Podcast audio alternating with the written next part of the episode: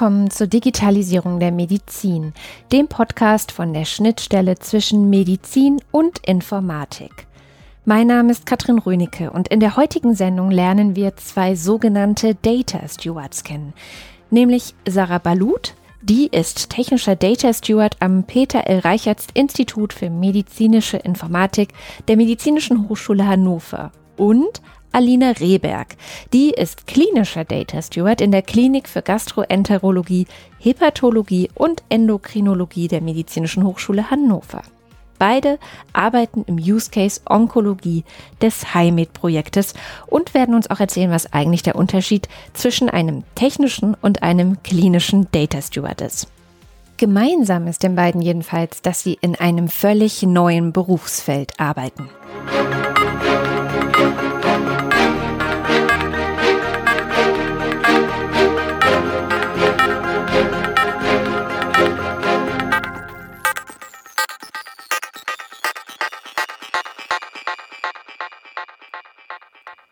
Außerdem ist in der Sendung Dr. Sarah Dangendorf zu Gast.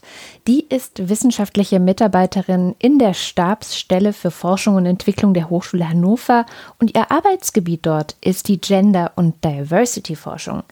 Mit ihr sprechen wir über die Herausforderungen, die eine Digitalisierung in der Medizin, aber auch allgemein mit sich bringt, vor allem wenn man eben eine Gender-Perspektive darauf wirft inwieweit ja strukturiert sozusagen das Geschlecht die Art und Weise, wie wir uns in der Gesellschaft befinden, äh, was wir wahrnehmen und wie wir von anderen wahrgenommen werden. Ich habe die drei in Hannover an der Medizinischen Hochschule getroffen und wir haben uns in einen Tisch gesetzt und mal geschaut, welche Überschneidungen es eigentlich gibt zwischen der Genderforschung von Frau Dangendorf auf der einen Seite und der Arbeit als Data Steward von Frau Balut und Frau Rehberg auf der anderen Seite.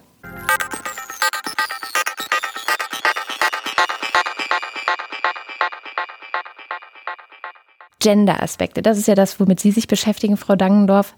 Was ist Gender eigentlich?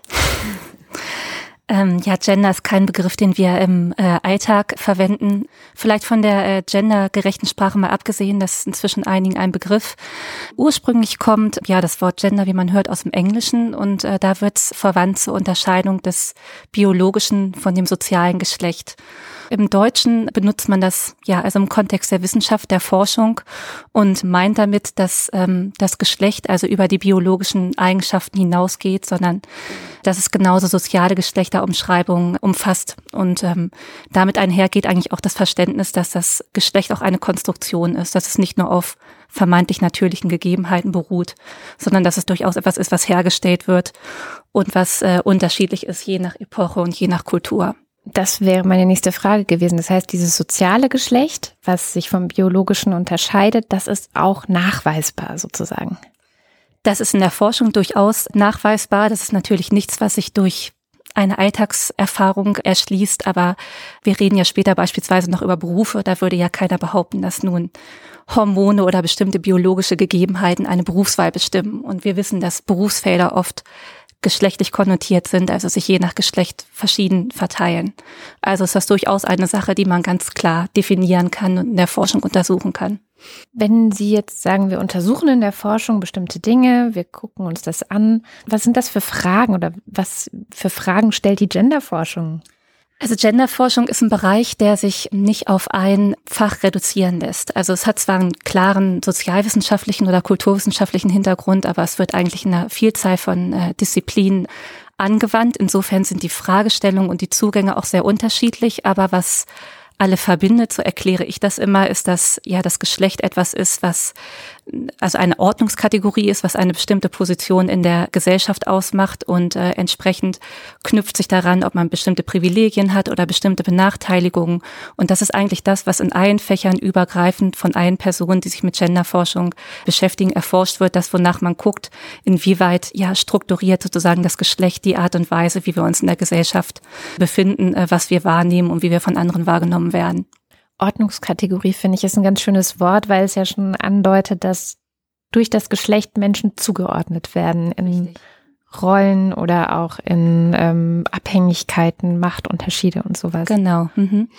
Jetzt ist die Frage, was bringt uns das herauszufinden, wo das passiert und wie das passiert? Ich glaube, die Frage wäre eher, was geht uns an Wissen verloren, wenn wir das nicht tun? Also wenn wir uns nicht äh, damit beschäftigen. Also wie ich das schon gesagt habe, Geschlecht vielleicht als die zentrale Ordnungskategorien. Es gibt natürlich noch andere Kategorien, die uns ausmachen als, als Subjekt, als Mensch.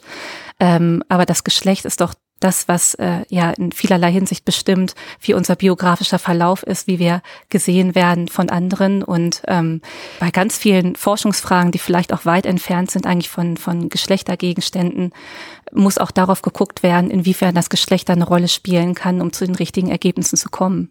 Also es ist eher sozusagen das Nicht-Hereinholen mehr das Problem als das direkte Thematisieren. Haben Sie da vielleicht ein konkretes Beispiel? Also wo würde, wenn wir das Thema nicht auf dem Schirm haben, wo könnte sich sowas negativ auswirken in Wissenschaft, in Forschung? Also wenn es beispielsweise nicht die reine Genderforschung ist, es nicht äh, Wissenschaftler, Wissenschaftlerinnen sind, die sich explizit mit dem Geschlecht beschäftigen, dann es eher so um, um die Integration von Gender-Aspekten in weit entfernte Forschungsfelder geht. Da kennt man zum Beispiel das Beispiel ähm, von der Spracherkennungssoftware, also dem Garagentor, das sich nicht öffnet, weil die äh, Auspegelung auf hohe Stimmen nicht funktioniert. Oder man kennt die Karosserieentwicklung, bei denen ja nicht berücksichtigt wurde, dass es verschiedene Art von Menschen gibt, nicht nur qua Geschlecht, was dann vielleicht Auswirkungen auf die Größe hat, sondern zum Beispiel auch durch Schwangerschaften oder durch Behinderungen. Also die einfach nicht für alle Menschen gleichermaßen nutzbar sind oder in den letzten Jahren gab es ein ganz prominentes Beispiel von einer ähm, Smartwatch, die nicht funktioniert hat bei Menschen, die Tattoos haben oder eine dunkle Hautfarbe. Also bestimmte Funktionen innerhalb dieser Smartwatch, genau. Und so ist es halt bei vielen äh, Produktentwicklungen, das sind ja gleichzeitig auch Fragestellungen aus der angewandten Forschung, dass eben ja große Fehler ähm, passieren, die ja eben nicht passieren würden, wenn man das Geschlecht wirklich adressieren würde. Mhm. Alina Rehberg, Sarah Balut, Sie arbeiten jetzt im Bereich Medizin. Wir kommen gleich noch dazu, was genau Ihr Job ist, aber beobachten Sie in Ihrer Arbeit auch sowas wie Gender-Aspekte, also dass zum Beispiel die Kategorie Geschlecht eine Rolle zu spielen scheint? Ich kann sagen, dass ich diese Erfahrung bis jetzt noch nicht wirklich gesammelt habe. Aber was ich dazu sagen kann, ist, dass wir hauptsächlich, dass der Frauenanteil bei uns höher äh, ist als woanders. Das heißt, aber da kommen wir vielleicht gleich noch zu, das ist äh, mhm. ein, ein, ein Beruf, der offensichtlich für Frauen gut zugänglich ist. Mhm. Kommen wir aber erstmal zu dem Beruf. Was machen Sie genau, Frau Balut? Ich habe ja medizinisches Informationsmanagement studiert und ähm, bin halt am Peter L. Reichertz Institut für die medizinische Informatik angestellt an der medizinischen Hochschule. Und hier arbeite ich halt im Projekt HIMIT als Data Steward äh, für den Bereich Use Case Infection Control und als technischer Data Steward halt für den onkologischen Bereich. Was ist ein Data Steward? Ich habe tatsächlich, bevor ich mich auf diese Sendung vorbereitet habe, noch nichts von diesem Beruf gehört gehabt. Der scheint ja auch ganz neu zu sein. Oder nicht ganz neu, aber noch relativ neu. Was macht ein Data Steward? Ja, ein Data Steward ist eigentlich dafür auch da, dass in dem Zeitalter, wo ganz viele Datenmenge auf uns zukommt, dass sie auch richtig erfasst sind, also kontrolliert und strukturiert erfasst sind, dass man sie dann auch wirklich verarbeiten kann und die nicht einfach nur irgendwie rumliegen, sondern dass sie auch wirklich genutzt und gemanagt werden. Und dafür ist dann eigentlich ein Data Steward verantwortlich, dass die Qualität dann der Daten auch hoch ist und man die Daten im späteren dann auch gebrauchen kann und als Data Steward im HighMail-Projekt ist man quasi das Bindeglied zwischen den Fachabteilungen und also in unserem Fall in den Kliniken und der IT. Mhm. Das heißt, es geht hier um große Daten, die anfallen. Ähm, wo fallen diese Daten an, ganz konkret? Also es ist ja meistens so, dass ähm, falls ein, äh, ein, Arzt halt eine Untersuchung durchführt für einen Patienten, fallen ja Daten an, wenn wir jetzt überall hingehen zu den Krankenhäusern, Arztpraxen und so weiter. Und hierfür ist es halt sehr wichtig, dass äh, die Daten strukturiert vorliegen. Das gewährleistet dann halt eine bessere Dokumentation, führt halt dazu, dass die Therapie eingangsfrei läuft oder halt, dass man die ganzen Patientendaten nochmal nachverfolgen kann. Was hatte der Patient zu davor für Therapien gehabt? Was für Medikation hatte dieser Patient? Und wenn die unstrukturiert vorliegen, kann man halt nicht wirklich was damit anfangen. Unstrukturiert heißt zum Beispiel dann wahrscheinlich einfach ein Text. Genau, das ist ja die Problematik, wo wir es vermeiden wollen, ja. dass der Arzt jetzt keine Langtexte schreibt. Deswegen versuchen wir da aus diesen ganz langen Texten halt ähm, so zu gestalten, dass die wichtigsten Daten halt rausgefiltert werden. Das heißt, die sind sowas wie die Kartografen der, des Datenwustes, den die Ärzte anliefern. Die machen daraus eine sinnvolle, übersichtliche, verständliche. Ja. Wie, nennt, wie nennt man das, was hinten bei rauskommt? Datenmodelle. Datenmodelle. In unserem Bereich, genau. Mhm. Deswegen mhm. auch das Wort modellieren für, genau, für, den, für die mhm. Arbeit, die sie machen. Okay, das ist auf jeden Fall ganz spannend. Wir hatten es ja gerade schon, Sie sagen, es gibt relativ viele Frauen. Wissen Sie ungefähr, wie viele in diesem Data Steward-Bereich Frauenanteil? Also wir können nur für die medizinische Hochschule sprechen und da sind wir hauptsächlich mehr Frauen, circa. Mhm. Ich würde sagen schon so 70 Prozent. Mhm. Genau, wenn nicht mehr. Das ist jetzt so nur eingeschätzt. War das im Studium auch schon so?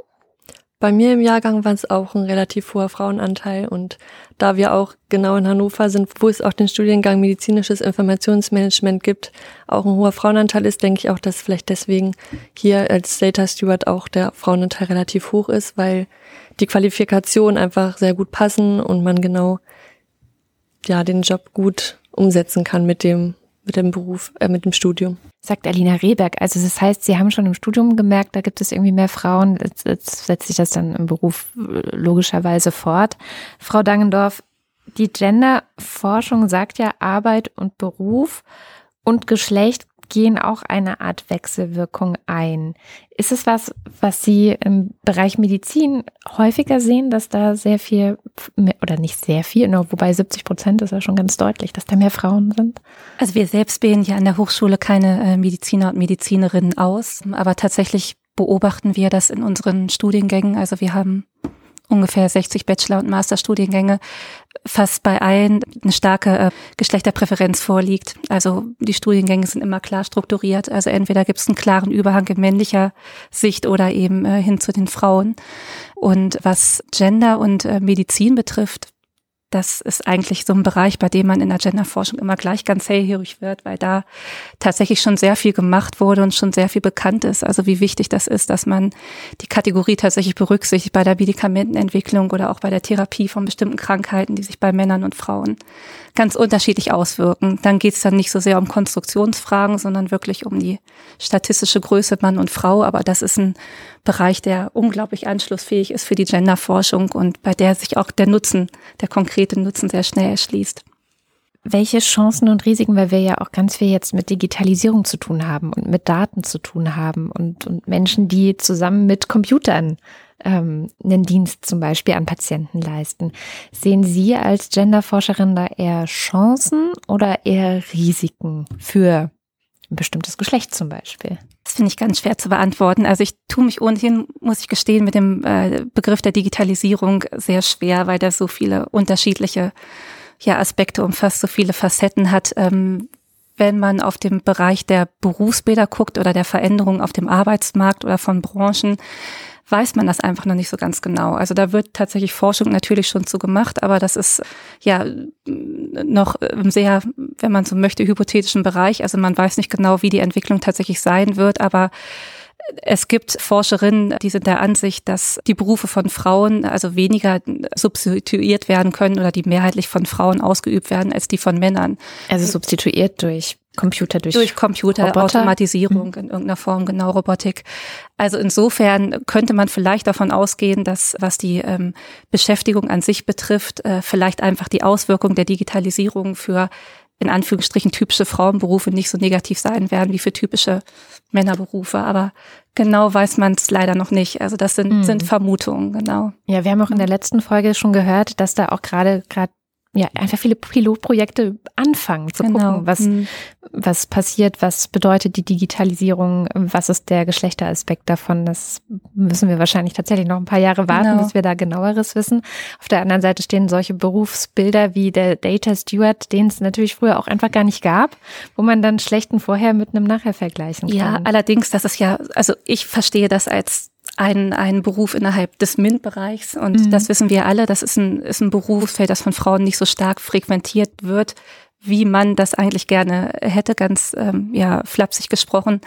Und insofern denke ich, das ist ganz positiv, dass Frauen also auch in diese Felder stärker gehen, die auch so einen starken informationstechnologischen Aspekt haben. Also das ist auf jeden Fall für die ja, Zukunftsfähigkeit von Beschäftigung ganz hilfreich, dass es auch stärker als Frauenberuf erschlossen wird. Also da bin ich überzeugt von sozusagen die, äh, die Einschleusung in den ganzen Bereich vielleicht möglich wäre. Wenn man so will. Das ist eher eine Gleichstellungsfrage, wirklich als eher eine mhm. Frage aus der Genderforschung. Aber ich denke, das ist, ist toll, dass Frauen das jetzt verstärkt vielleicht auch für sich als Berufsfeld, als Berufsfeld erkennen und das aufgreifen. MINT, Mathematik, Informatik, Naturwissenschaft, Technik. Wie genau. sieht's sonst denn da aus? Gibt es da ungefähre Zahlen, so im Durchschnitt Frauenanteil? Also was ich weiß, in Deutschland liegt der Frauenanteil ungefähr bei 15 Prozent. Das ist natürlich relativ gering und äh, auf den höheren Ebenen, auf den Expertenebenen äh, befinden sich fast ausschließlich Männer.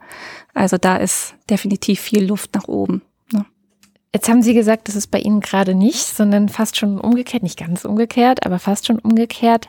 Vielleicht können wir dem ein bisschen näher kommen, indem wir gucken, was machen Sie da ganz genau? Also wie strukturiert sich Ihre Arbeit? Was ist Schritt mhm. eins? Was ist Schritt zwei? Was ist Schritt drei? Frau Rehberg.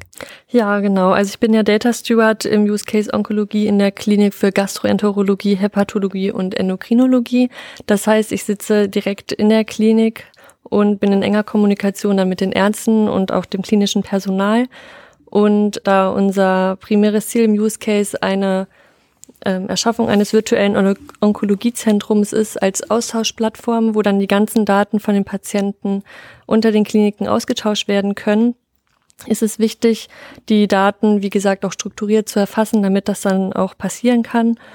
Kurze Zwischenfrage Onkologie für alle, die das nicht genau wissen, das ist die Krebs Krebsforschung. Forschung, Krebsabteilung. Mhm. Für die, damit man ein molekulares Tumorboard dann auch durchführen kann, wo dann die ganzen Patienten besprochen werden, fallen natürlich sehr viele Daten an, die man über den Patienten wissen muss. Wie ist die vorherige Therapie gewesen? Um was für einen Patienten oder Tumor handelt es auch bei den Patienten? Und das ist für mich dann einfach, dass ich in der Klinik die klinischen Dokumentationsprozesse auch analysiere und gucke, wo fallen denn die ganzen Daten an? Wann werden sie erhoben vom Arzt oder vom Personal? Was ist ein Tumorboard? Das war jetzt wieder so ein Begriff, den, glaube ich, viele noch nicht ja, kennen. In einem klinischen, also in einem Tumorboard werden Krebspatienten besprochen von verschiedenen Ärzten verschiedener Fachrichtungen, wo dann zusammen eine geeignete Therapie für den Patienten diskutiert wird. Okay, genau. das heißt Board im Sinne von ähm, eine Tumorkonferenz. Konferenz. Genau. Mhm. Und ähm, ja, genau. Dann ist es also ein Teil meiner Arbeit, einfach die ganzen Dokumentationsprozesse zu analysieren und dann auch zu gucken, dass die Daten strukturiert erfasst werden können und dass sozusagen aber auch die Ärzte voneinander Informationen gut aufbereitet bekommen. Genau, damit die dann auch zur Verfügung gestellt werden können und die Ärzte dann auch voneinander ähm, dadurch natürlich auch einen Wert, Mehrwert haben, die Forschung und auch die Versorgung von Patienten, dass sie verbessert werden kann. Wie sieht es bei Ihnen aus? Weil es gibt ja auch den Unterschied, das eine war der klinische Data Steward, genau. das sind Sie, Frau Rehberg, ne? Genau. Und Sie sind ein technischer ja, Data genau. Steward. Was ist so. da der Unterschied? Wie Sie es gerade gesagt haben, ich bin der sogenannte technische Data Steward für den Bereich Use Case Onkologie und ich unterstütze halt äh, den klinischen Data Steward bei der Umsetzung der Datenmodellierung beziehungsweise kann man sich schon darunter vorstellen, dass die Daten erstmal sehr unstrukturiert sind äh, und wir nachdem der klinische Data Steward halt die Daten zusammengeführt hat, müssen die auch dementsprechend ein sogenanntes Datenmodell umgesetzt werden und äh, auf ein einer sehr hohen Kooperation wird sehr viel Wert gelegt. Ich erstelle auch, wie vorhin gesagt, die Datenmodelle um, aus diesen gegebenen Informationen und daraus entwerfe ich dann sozusagen ein Eingabeformular, die dann auch in der Klinik verwendet werden können. Verstehe. Also das heißt, wir haben ganz viele Daten, die Sie generieren, die Sie anderen auch zur Verfügung stellen. Was für eine Wirkung hat es konkret? Also kriegen Sie so eine Art Feedback? Jetzt, ähm, das hat gut geklappt oder das hat nicht so gut geklappt, Frau Balut? Man muss das natürlich erstmal später austesten, ob das jetzt gut geklappt hat oder nicht. Mhm. Die Daten, muss sich das so vorstellen, dass ich die Information halt von den klinischen Data Steward kriege, die Daten dann vorliegen habe, aber das, ähm, das Fachverständnis oder das ganze Verständnis liegt ja bei dem klinischen Data Steward. Mhm. Nachdem halt sozusagen dieses Datenmodell äh, modelliert wurde oder erstellt wurde, wird das dann wieder zurückgeführt, wo halt die ganzen Kommentare von den Domänexperten, in dem Fall sind das halt die Kliniker, kommen, wo die sagen, okay, damit können wir arbeiten, damit können wir was anfangen, ja, nein. Mhm. Falls es irgendwelche Änderungen gibt, geht es wieder an Sie zurück, genau. genau. Und da wird nochmal untereinander kommuniziert, wie man das am besten lösen kann. Okay. Und bei Ihnen, also das heißt, Sie sind sozusagen die Schnittstelle zwischen Technik und genau, Klinik. Genau. ja. genau. Und äh, haben Sie das Gefühl, dass so diese Arbeit angenommen wird, dass es richtig viel bringt vielleicht auch? Also wie ist da bei Ihnen das Feedback, Frau Rehberg? Ja, also die Ärzte sind auf jeden Fall auch der Meinung, dass die Daten strukturiert erfasst werden müssen, damit dann auch später Auswertungen erfolgen können und die ganze Dokumentation auch entlastet wird. Das heißt, wenn man klinische Forschung oder Statistiken machen möchte, muss man natürlich jetzt noch einen Dokumentar haben, der alles nochmal raussucht über die Patienten, die ganzen Informationen. Und das wird dann später natürlich alles reduzierter, dass man dann einfach schon die Daten strukturiert vorliegen hat und man dann viel schneller auf die Daten zugreifen kann. Jetzt ist die Frage noch, wie ist das Ganze verortet in diesem HiMed-Konsortium? Also wir haben in der ersten Folge schon darüber gesprochen, dass es eben so eine Zusammenschluss von Kliniken gibt und äh, Sie sind ja nun auch im Rahmen von HiMed tätig. Wie? Also wie spielt das jetzt noch zusammen? Ähm, wir haben ein sogenanntes Repository, wo wir halt unsere ganzen Modelle hochladen werden. Das ist natürlich äh, institutionsübergreifend, wo wir halt mit den ganzen Standorten kooperieren und an halt diesen Datenbankmodellen äh, tauschen wir uns aus, ob das jetzt äh, so funktioniert oder nicht. Also voneinander lernen, aber auch Daten miteinander teilen, die dann mhm. wiederum mhm. für die Forschung genutzt werden mhm. können. Mhm, genau, genau, denn unser Ziel ist es halt, ähm, dann später halt eine Heimit-Plattform zu entwickeln, um halt die bessere Softwareinfrastruktur zu erzielen. Und da werden dann sogenannt die ganzen Daten eingebettet. Das ist sozusagen, Sie, Sie sprachen ja auch schon so davon, eine virtuelle, wie haben Sie es ganz am Anfang genannt? Eine virtuelle, virtuelle Tumorboard, äh, Tumorzentrum, nee, Tumorboard. Tumorzentrum. Oder virtuelles Onkologiezentrum. Ein virtuelles genau. Onkologiezentrum, genau, das war am Anfang gefallen, das Stichwort. Das heißt, die Daten aus den Onkologien der verschiedenen Kliniken kommen zusammen und dann braucht es wahrscheinlich wieder einen Data Steward, oder? Um die Sachen aufzubereiten ähm, das ist genau auch die Arbeit von dem technischen Data Steward, halt diese ganzen, ich sag mal, die Kommunikationsserver an der Heimmit-Plattform anzubinden. Man muss sich halt so vorstellen, dass man in den ganzen Krankenhäusern unterschiedliche Systeme hat, ja. die halt auch unterschiedliche Daten abspeichern und man muss das halt, diese ganzen Daten versuchen irgendwie wieder zurückzuführen in ein riesengroßes System. Es mhm. klingt auch ein bisschen anstrengend, ehrlich gesagt. Ja, es ist eine Menge Arbeit, aber wir sind fest davon überzeugt, dass wir halt hier speziell in Deutschland eine Änderung haben werden. Verbesserung auch vor allem für die Patienten. Frau Dangendorf, jetzt haben wir ganz viel gehört über diesen Beruf. Klingt es für Sie nach einem typischen Frauenberuf? Frauenberuf natürlich in Anführungszeichen, die man immer im Podcast ja. nicht sieht, aber ja, ja. sage Sie natürlich noch dazu. Ja, das stimmt. Ähm äh, eigentlich nicht. Also tatsächlich auch da wieder in Anführungsstrichen und mit den, mit den Vorbehalten, die sein müssen. Aber ähm, in der Regel ist es nicht so, dass das äh, Kompetenzen sind oder Fähigkeiten sind, die Frauen zugeschrieben werden, sondern das sind sozusagen dann eher die harten Wissenschaften. Und da sagt man immer, das ist so ein typischer Männerbereich, in dem Männer sich gerne tummeln. Wie gesagt, das sind Vorurteile und insofern ist das durchaus auch schlüssig und richtig, dass Frauen das machen, aber die ja, Annahme ist in der Regel eine andere. Man nennt es ja auch Undoing Gender, oder? Wenn man genau diese Vorurteile vielleicht einfach nicht mehr bedient. Oder wie funktioniert Undoing Gender? Undoing Gender, ja, ähm, das stimmt. Also Undoing Gender funktioniert ja eigentlich äh, dadurch, dass man überhaupt das Geschlecht thematisiert und überhaupt die Konstruktionsweisen äh, äh, von Geschlecht, also dass man die vermeintlich natürlichen Eigenschaften, die Frauen oder die Männer haben, die mit dem Geschlecht einhergehen, auseinander nimmt und gucken, wo sie tatsächlich herkommen. Zum Beispiel, indem man das über Epochenvergleiche macht, sich anguckt, dass es zu anderen Zeiten ganz anders war oder dass es in anderen Ländern oder Kulturen ganz anders praktiziert wird. Aber natürlich natürlich können auch Berufe, die halt mehrheitlich von oder die halt stark von Frauen frequentiert werden, aber erstmal nicht mit Frauen assoziiert werden, da einen Beitrag leisten. Oder wir wissen ja zum Beispiel aus der ehemaligen DDR, dass da sehr viele Frauen eben in den MINT-Berufen tätig waren. Sehr viele waren Ingenieurinnen. Das war überhaupt nichts Unnormales. Da hätte, glaube ich, keiner gesagt, oder ich weiß nicht genau, möglicherweise schon, dass da jetzt die Geschlechtergerechtigkeit äh, vorherrschend war, das möchte ich auch nicht sagen, aber mhm. die Zuschreibungen waren vielleicht weniger strikt, was jetzt MINT-Berufe betrifft, als es beispielsweise in der einen Bundesrepublik der Fall war. Also es ist durchaus wandelbar in, in beide Richtungen. Wenn Sie aber vielleicht diese Geschichten auch so hören, wie es strukturiert ist. Also Sie beide, Sie arbeiten Leuten zu, richtig? Den Ärzten mhm. oder Ärztinnen natürlich auch. aber da könnte man ja vielleicht auch dann schon wieder kritisch die Frage stellen, gibt es nicht vielleicht doch einen Gender-Aspekt? Ne? Also in der Hierarchie vielleicht. Ähm, sind Ihre Chefs oder Chefinnen wie, wie sieht's da aus mit der, mit der Geschlechterverteilung? Also wenn ich das jetzt institutionsübergreifend sagen darf, äh, sind wir gleich aufgestellt. Mhm. Wir haben Chefs, so wie, also hier hauptsächlich in Hannover, Heimet, haben wir Vorgesetzte. Ähm, also Männer? Männer, ja. genau. In anderen Institutionen sind es dann halt äh, Frauen. Okay. Ah, okay, verstehe.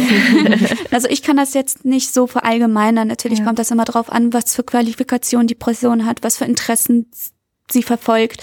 Deswegen ist das eigentlich ja. im Prinzip, würde ich nicht so viel Wert drauflegen. Es mag vielleicht noch ein bisschen anders sein, weil das die Medizin ist. Und in der Medizin gibt es ja eben auch relativ viele Frauen. Also man weiß ja aus der Forschung in Bezug auf die, die MINT-Fächer, dass Frauen am liebsten diejenigen Wissenschaften ja für sich äh, wählen, die äh, einen Aspekt haben, der nah am Menschen dran ist oder der ein sinnstiftendes Potenzial Oder an Tieren. In der Biologie oder ist es auch. Biologie ist, glaube ich, sogar das, das äh, populärste MINT-Fach äh, unter Frauen. Genau. Medizin ist jetzt nicht wirklich MINT, aber genau die Biologie wäre es wahrscheinlich oder sonst diese Bindestrich Informatik beispielsweise. Mhm. Und dass es in dem Fall relativ viele Frauen sind, das mag daran liegen, dass es die Medizin ist. Also das ist durchaus in anderen mhm ja, Fächern, die den Naturwissenschaften nahestehen, äh, etwas anders. Aber ich sehe das als, also sozusagen der zuarbeitende Aspekt, das sehe ich als gar nicht so unglaublich problematisch an, also im Speziellen nicht, wenn es um Daten geht, weil ich glaube, das wissen wir, dass Daten und Informationen die haben schon immer eine große Rolle gespielt, aber mhm. die werden auch zukünftig noch eine immer größere Rolle spielen, auch in der Forschung, also im Hinblick auf Forschungsdatenmanagement und Repositorien, Anforderungen an Archivierung zur Verfügung stellen in der Medizin. Das ist ja ganz wichtig. Und ich denke, diejenigen, die die Kompetenzen haben, das zu bewerkstelligen, also so wie Sie beide, das ist nicht, nicht allein sozusagen eine helfende Tätigkeit, sondern das ist schon, schon eine ganz zentrale, eine ganz wichtige. Also ich sehe das als, als ausgesprochen positiv, ja.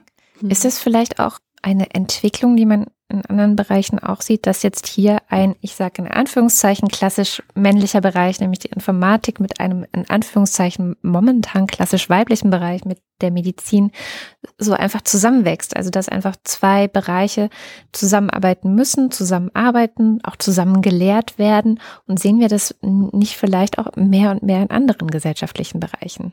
Also ich mhm. kenne zum Beispiel auch, dass zusammengearbeitet wird zwischen Neurologie und ähm, Soziologie ja, oder solche ja. Sachen. Also dass einfach die, die strikte Trennung zwischen den Disziplinen, Disziplinen mhm. zwischen ja. den Fächern, dass die so ein bisschen verwischt und da mehr übergreifendes, mehr, mehr Zusammenarbeit, interdisziplinäre ja. Zusammenarbeit stattfindet. Das ist zumindest, ist das gewünscht und wird auch schon seit vielen Jahren tatsächlich von den Fördermittelgebern gefordert. Aber dass sich das in der Praxis, dass es schon so populär ist, dass die Zusammenarbeit sich da verstärkt, so da wäre ich, wäre ich skeptisch. Also das ist natürlich notwendig, gerade auch die Integration von sozialwissenschaftlichen Wissen beispielsweise in, in, in, medizinische oder psychologische Bereiche. Aber dass das noch schon so stark an der Tagesordnung ist, das würde ich nicht sagen. Also nach meiner Erfahrung.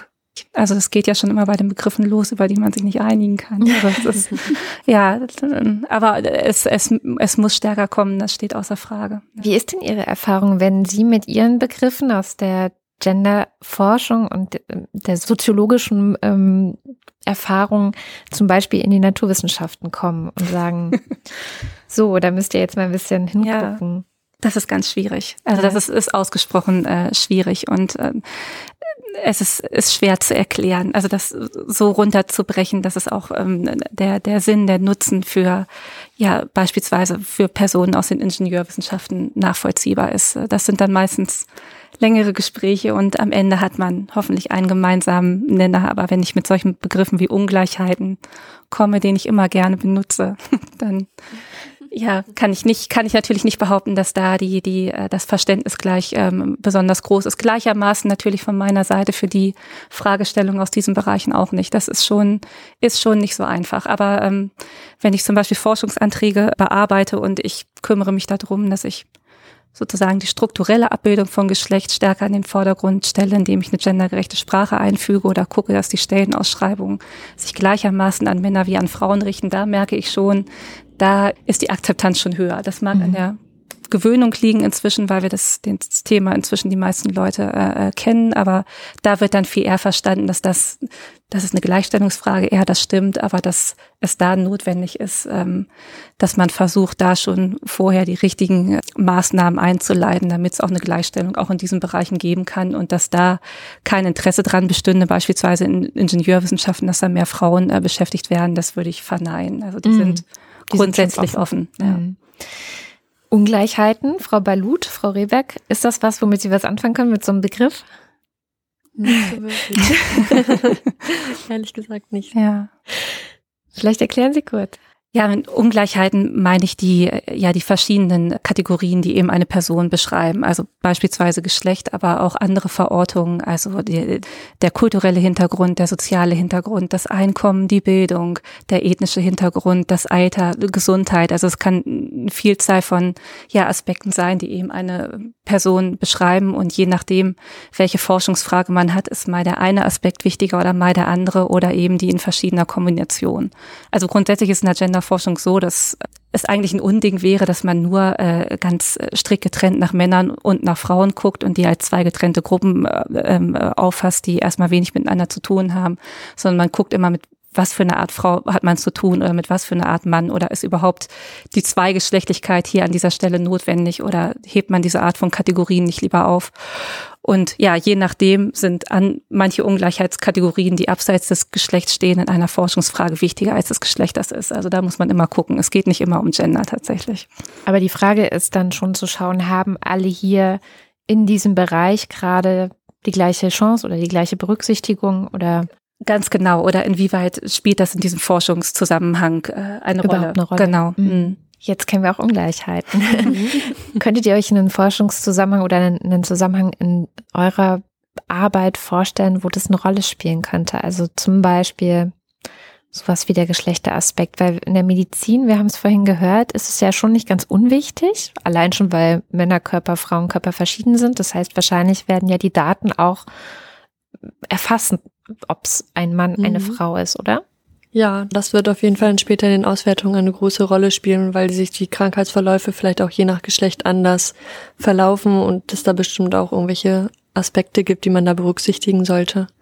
Ein Beispiel, das ich weiß aus dem Forschungsantrag, da ging es um Brustkrebs und tatsächlich ist ja Brustkrebs, gemeinhin mhm. wird gesagt, klar ist eine Frauenkrankheit, aber das ist eine Krankheit, die können ja auch Männer bekommen. Natürlich mhm. in viel, genau. viel geringeren Fällen, viel seltener, aber dennoch da zum Beispiel die Männer komplett herauszunehmen, wäre dann auch ein Fehler gewesen, wo mhm. ich dann darauf mhm. hinweisen musste oder darauf hingewiesen haben, ich musste, dass auch noch die männliche, der männliche Aspekt da berücksichtigt werden müsste. Und es sind ja ganz oft gerade die seltenen Fälle oder gerade die seltenen Krankheiten, die mhm. Schwierigkeiten in Anführungszeichen machen, weil wenn man es nicht kennt, wenn man es nicht gewohnt ist und gerade da braucht man dann oder gerade da helfen dann vor allem mhm. Daten und, ja. und Wissen, dass man woanders aufgearbeitet hat.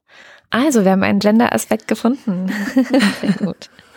Also bei dem tatsächlich bei den äh, Daten in der On Onkologie, dass tatsächlich die ne, die Auswertung nach den Ungleichheitskategorien, wie ich sie gerade genannt habe, dass sie mhm. erstmal gar nicht stattfindet, das finde ich ganz überraschend, weil also Krebsarten natürlich nicht nicht alleine was mit Lebenswandel zu tun haben, mhm. aber ja zum gewissen Grad eben auch, das weiß man, also dass bestimmte Verhaltensweisen das begünstigen, ob ein Krebs kommt oder nicht. Und das sind eigentlich typische Fehler, denke ich, da guckt man nicht nach Geschlecht, sondern guckt man auch nach Einkommen, da guckt man nach Bildung, da guckt mhm. man nach ethnischen Hintergrund, weil je nachdem, wie man Zugänge hat zu mhm. unterschiedlichen ja. gesundheitlichen Versorgungsmöglichkeiten und, und, und. Und da bin ich ganz überrascht, dass das nicht gleich, aber ich kenne mich zu wenig aus, um zu wissen, wie wann was ausgewertet wird. Aber ich denke, dass, ja, das liefert sicherlich nicht immer Ergebnisse, aber manchmal könnte das vielleicht ganz interessant und aufschlussreich.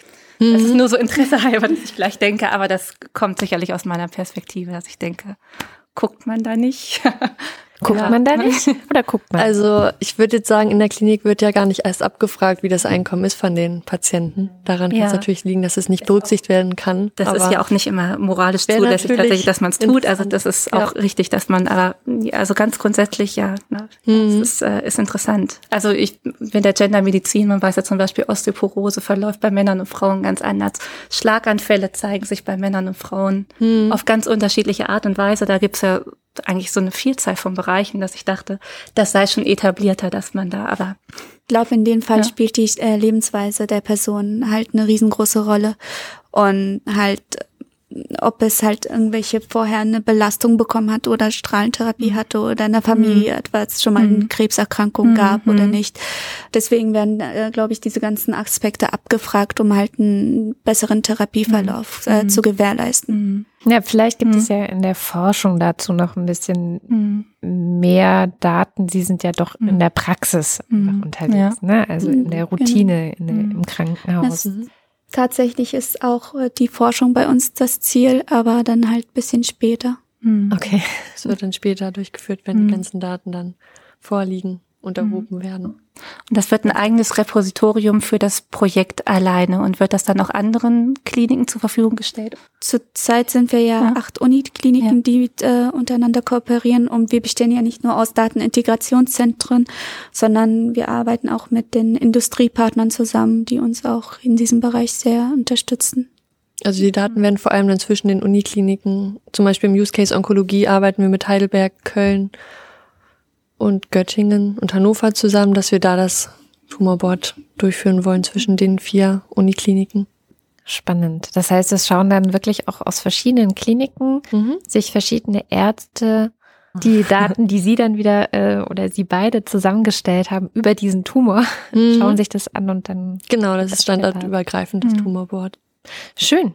Und ja. Ich habe eine Sache vergessen. Wir ja. sind nicht nur, äh, wir arbeiten jetzt nicht nur mit Industriepartnern zusammen, sondern auch mit akademischen Partnern.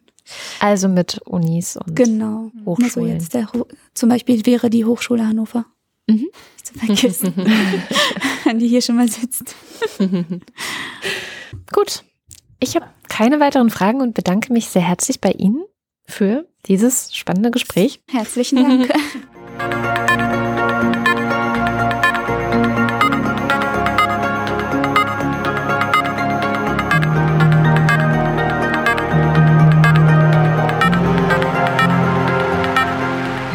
Das war die dritte Folge von Digitalisierung der Medizin.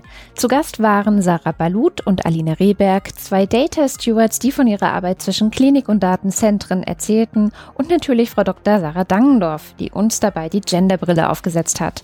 Die nächste Folge erscheint nach einer kurzen Sommerpause. Vielen Dank fürs Zuhören und ich freue mich, wenn ihr danach wieder dabei seid. Wenn euch die Podcast-Reihe gefällt, dann gebt dem Podcast doch eine positive Bewertung bei iTunes. Das hilft anderen dabei, ihn zu finden. Digitalisierung der Medizin ist eine Produktion von Haus 1 im Rahmen des Projektes HiMed. Am Mikrofon war Katrin Rönecke, Musik Oliver Kraus. Weitere Informationen zur Sendung findet ihr auf digitalisierungdermedizin.de.